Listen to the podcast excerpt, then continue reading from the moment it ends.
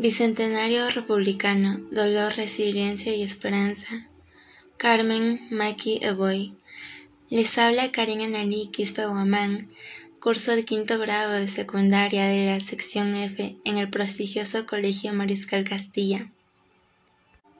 Carmen Maki Eboy Carreras nace el 15 de septiembre de 1956 en Bellavista, Callao.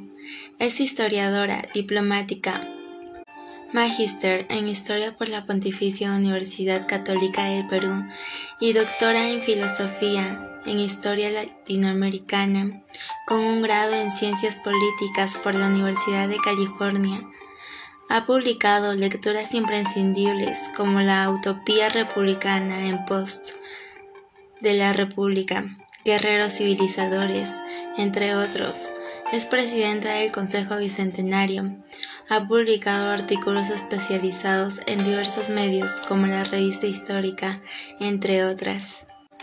Si uno analiza la historia republicana en el largo plazo, existen momentos durísimos, del cual nos recuperamos a punta de trabajo, esperanza y voluntad, momentos de reivindicación y orgullo.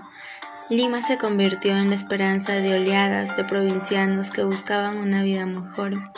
Muchos la consiguieron y hay conmovedoras historias respecto. Pero otra buena cantidad quedó atrapada en la pobreza y la ausencia de oportunidades, dando lugar a esa informalidad que es a veces fuerza y otra debilidad. Como lo ha demostrado recientemente la pandemia, somos un país que no conoce el diálogo alturado y mucho menos la construcción de proyectos a largo plazo siendo el único el meramente personal o familiar, y es evidente ese abismo social basadre y que desnude a ese estado empírico, copado por miles de intereses particulares a los que poco o nada les importa el interés nacional, y más aún que el Congreso actual funcione en una suerte de mundo paralelo como plataforma electoral Ello mientras miles de peruanos no encuentran un lugar para enterrar a sus muertos en los cementerios y cientos más aún luchan por su vida en hospitales, carentes de cama y doctores. A un Perú hambriento y desolado con ese mismo espíritu en esta pandemia. Estamos muy tristes en estas vísperas de nuestro bicentenario, pero tal vez ese dolor nos lleve a reflexionar sobre los viejos ideales de justicia e igualdad si bien sabemos, el bien común es el valor supremo de una república porque es lo que finalmente te lleva al bien individual y a una convivencia pacífica en felicidad compartida.